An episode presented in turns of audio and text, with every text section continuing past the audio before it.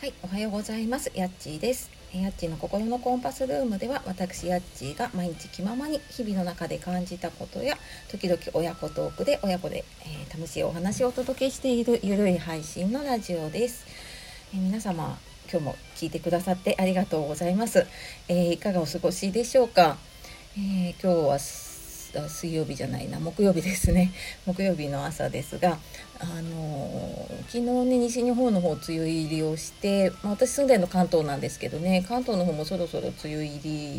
りなのかな。で大雨が降ってたりとかねちょっと天候不安定だったりするので、まあ、お仕事の方学校の方本当に気をつけてお出かけください。でああとね昨日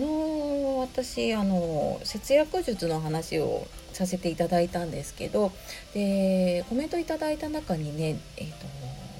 キャッシュレス決済のことあの PayPay のことをね言ってくださった方がいてであそういえば私キャッシュレス決済の話しようと思いながらあんまり触れてなかったなと思って、まあ、それもねすごい大きな節約になるなっていうのをねちょっと思い返したので、はい、ちょっと改めてお伝えしました。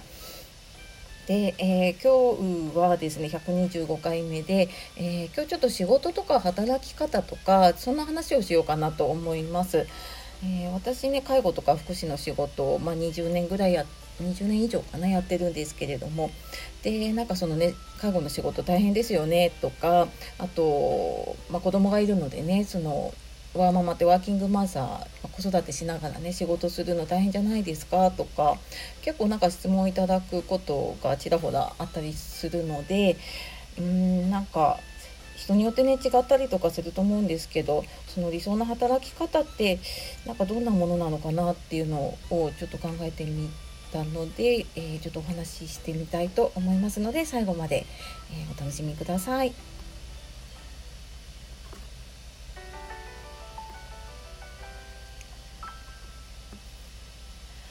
はい、というわけで今日は仕事とかね、え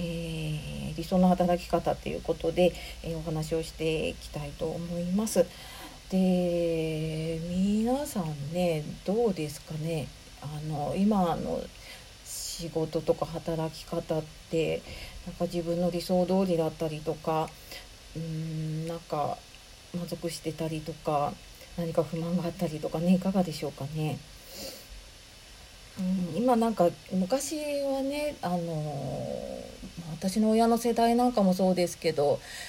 一度ねあの会社勤めをしたらその会社で勤め上げるっていうのが美学というかねあの風習のように言われてたんですけど今は逆にね転職するのが当たり前ぐらいな感じになってるのかなっていうふうに思いますね。で私も、えーとちょっと今ねブログで転職のこととかを書いたりとかしているのでちょっと自分のことをね思い返してみたりしてであの独身の時とかねはそんなに考えなかったんですよね。働き方っていうよりはその働く条件だったりとか待遇とかねあの主に給料とかですよね。とかあとま休みがどうかとかね。あのそういうのをすごい大事にしてたなって思うんですけれどもまあ、これ女性の方は結構共通してるかもしれないんですけどね、えー、そのライフイベントっていうのかな。結婚したり出産をしたりとか。であとはね最近だとやっぱ家族の介護とかによって働き方をね変わるっていうよりも変えざるを得ない場面っていうのがね出てくるなっていうのを、私も振り返ってあの自分もやっぱ結婚とかねあの子育て介護を全て直面してきたので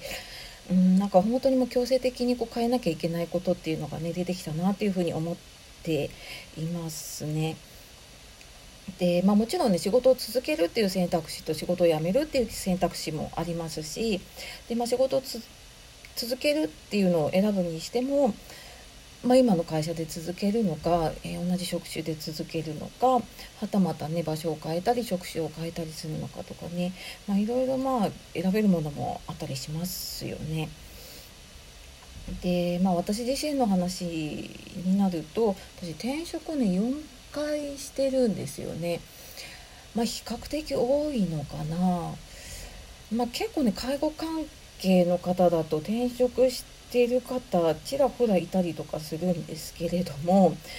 うん、私はそうだな、えー、キャリアアップのための転職だったりあとは、えーとま、子育てをする時だったり、ま、介護をする時だったりで、まあ、ちょっと、えー、家庭との両立が難しくなっての転職だったりとかっていうのでなんかその時その時に合わせてねあの私は職職種は変わってないのかな大まかに言うと変わってないんですけれども、まあ、職場というか働き方というのをねあの変えていきました。でまあうーん中にはねずっと私同じ業界で働いているので、まあ、知り合いの紹介でねあの仕事紹介して職場を紹介してもらったりっていうのもあったりあとはあの結構介護のね転職って転職サイトが結構あるので、まあ、そういうのを使ってねあの自分の時間をなんかうまく使いながら転職をしたりとかねそんなことをしてきました。で転職する時ってね結構まあ探すのもそうだし辞めるのもすっごいエネルギー使いますよね。うんでしかもねなんかその何か探したりとかまあ、誰かに紹介してもらうにしても、まあ、自分が常になんかこの仕事をやっているとかねこういうことをやっていきたいと思っているとかそういうのを自分の中に持っててそれを発信できる力がないと、まあ、転職とかにしてもねあの志望動機とかね聞かれたりするじゃないですか。でなんかそんな時にねやっぱり自分の中でうんなんかこのために自分はこういう働き方をしていきたいとかなん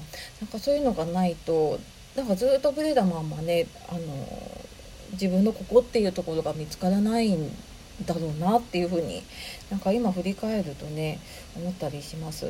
なんか転職なかなか決まらない時ってやっぱりそこがうんなんかうまく自分の中でね決められていなくってでまあただねあの結果だけを受け取るとあなんかあそこの会社が合わないからっていうふうに自分では受け止めていたんだけれども、まあ、よくよく考えるとね自分の中で何のために転職をするのか分かってなかったなとかね今考えると思うこともあったりしますね。なのでうんなんかまあ転職にしてもね自分の理想の働き方まあこれはね私今本当にこう会社に勤めてとか組織に所属しての話なんですけれども今全然在宅ワークとかねそういうのもあったりするので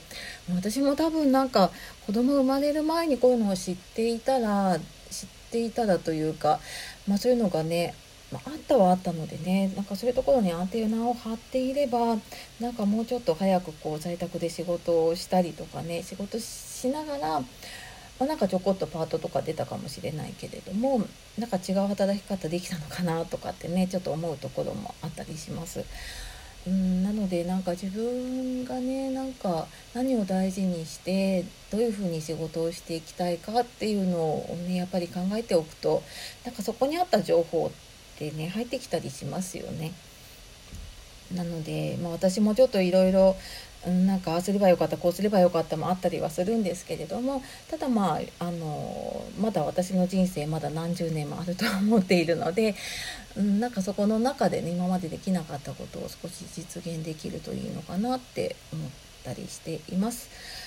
ね、本当あの人生100年時代とか言われてたりするので今40代50代の方とかでもねもうまだまだあの働ける期間あると思いますし、うん、働き方とかもねあのその年齢に合わせてできることっていうのもあると思うのでなんかそういうのをね探しながらうんなんかうまく自分の力が発揮できるところでね、あのー、働けるといいですよね。はいまあ、そんなことを考えながらですね、えー、ちょっと私も朝朝一番でのこのえー、配信というかねこう逃してしまうとやっぱりこの出勤前というか仕事前の時間になってしまって慌ただしくなってしまうんですけれどもねなるべくちょっと朝聞いていただける方に間に合うように、えー、頑張って発信をしておりますので、えー、またね引き続き聞いていただけると嬉しいです。はい、では今日も最後までお聴きくださいましてありがとうございました。えー、素敵な一日をお過ごしください、えー、夜お聞きの方今日も一日お疲れ様でした、えー、今日もやっちがお届けしました。さようならまたね